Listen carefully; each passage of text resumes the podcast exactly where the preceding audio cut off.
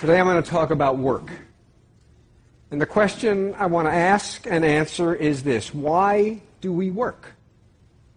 Why do we drag ourselves out of bed every morning instead of living our lives just filled with bouncing from one TED like adventure to another? You may be asking yourselves that very question.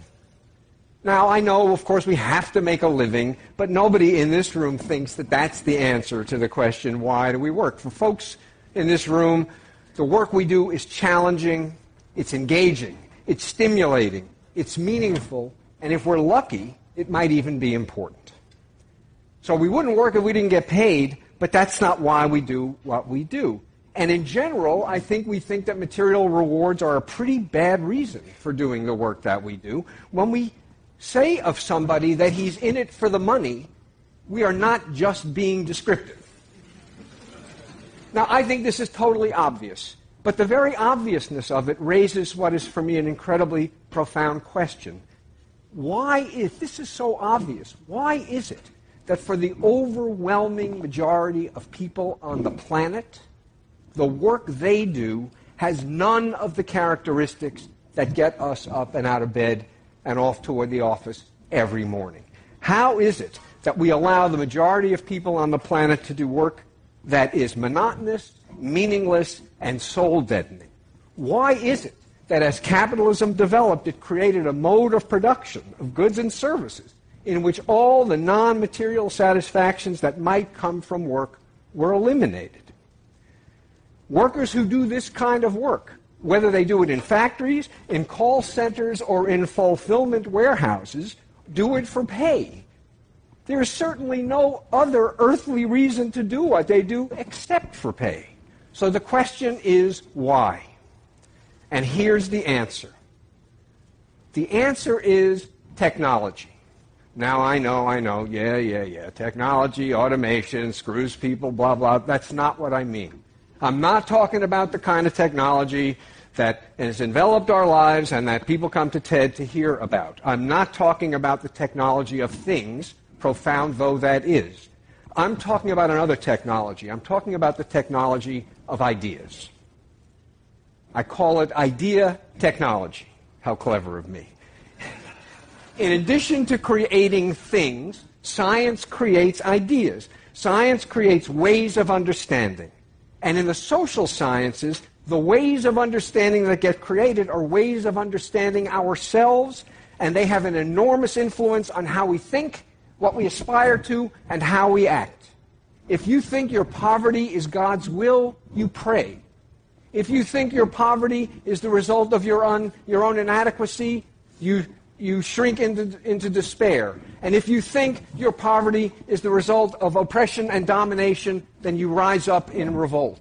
Whether your response to poverty is resignation or revolution depends on how you understand the sources of your poverty. This is the role that ideas play in shaping our, us as, uh, as human beings, and this is why idea technology may be the most profoundly important technology that science gives us. And there's something special about idea technology that makes it different from the technology of things. With things, if the technology sucks, it just vanishes, right? Bad technology disappears. With ideas, false ideas about human beings will not go away if people believe that they're true. Because if people believe that they're true, they create ways of living and institutions that are consistent with these very false ideas. And that's how the Industrial Revolution created a factory system in which there was really nothing you could possibly get out of your day's work except for the pay at the end of the day. Because the father, one of the fathers of the Industrial Revolution, Adam Smith, was convinced that human beings were by their very natures lazy and wouldn't do anything unless you made it worth their while. And the way you made it worth their while was by incentivizing, by giving them rewards. That was the only reason anyone ever did anything.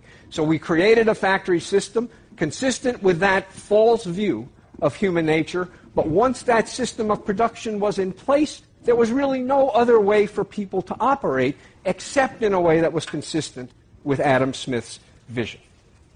So the work example is merely an example of how false ideas can create a circumstance that ends up making them true. It is not true that you just can't get good help anymore. It is true that you can't get good help anymore when you give people work to do that is demeaning and soulless. And interestingly enough, Adam Smith, the same guy who gave us this incredible invention of uh, mass production and division of labor, understood this. He said of people who worked in assembly lines, of men who worked in assembly lines, he says, he generally becomes as stupid as it is possible for a human being to become. Now, notice the word here is become. He generally becomes as stupid as it is possible for a human being to become. Whether he intended it or not, what Adam Smith was telling us there is that the very shape of the institution within which people work creates people who are fitted to the demands of that institution and deprives people of the opportunity to derive the kinds of satisfactions from their work that we take for granted. The thing about science, natural science, is that we can spin fantastic theories about the cosmos and have complete confidence that the cosmos is completely indifferent to our theories. It's going to work the same damn way no matter what theories we have about the cosmos. But we do have to worry about the theories we have of human nature because human nature will be changed by the theories we have that are designed to explain and help us understand human beings. The distinguished anthropologist Clifford Geertz said uh, years ago that human beings are the unfinished animals. And what he meant by that was that it is only human nature to have a human nature that is very much the product of the society in which people live. That human nature, that is to say, our human nature, is much more created than it is discovered. We design human nature by designing the institutions within which people live and work. And so, you people, pretty much the closest I ever get to being with masters of the universe, you people should be asking yourself a question as you go back home to run your organizations. Just what kind of human nature do you want to help design? Thank you.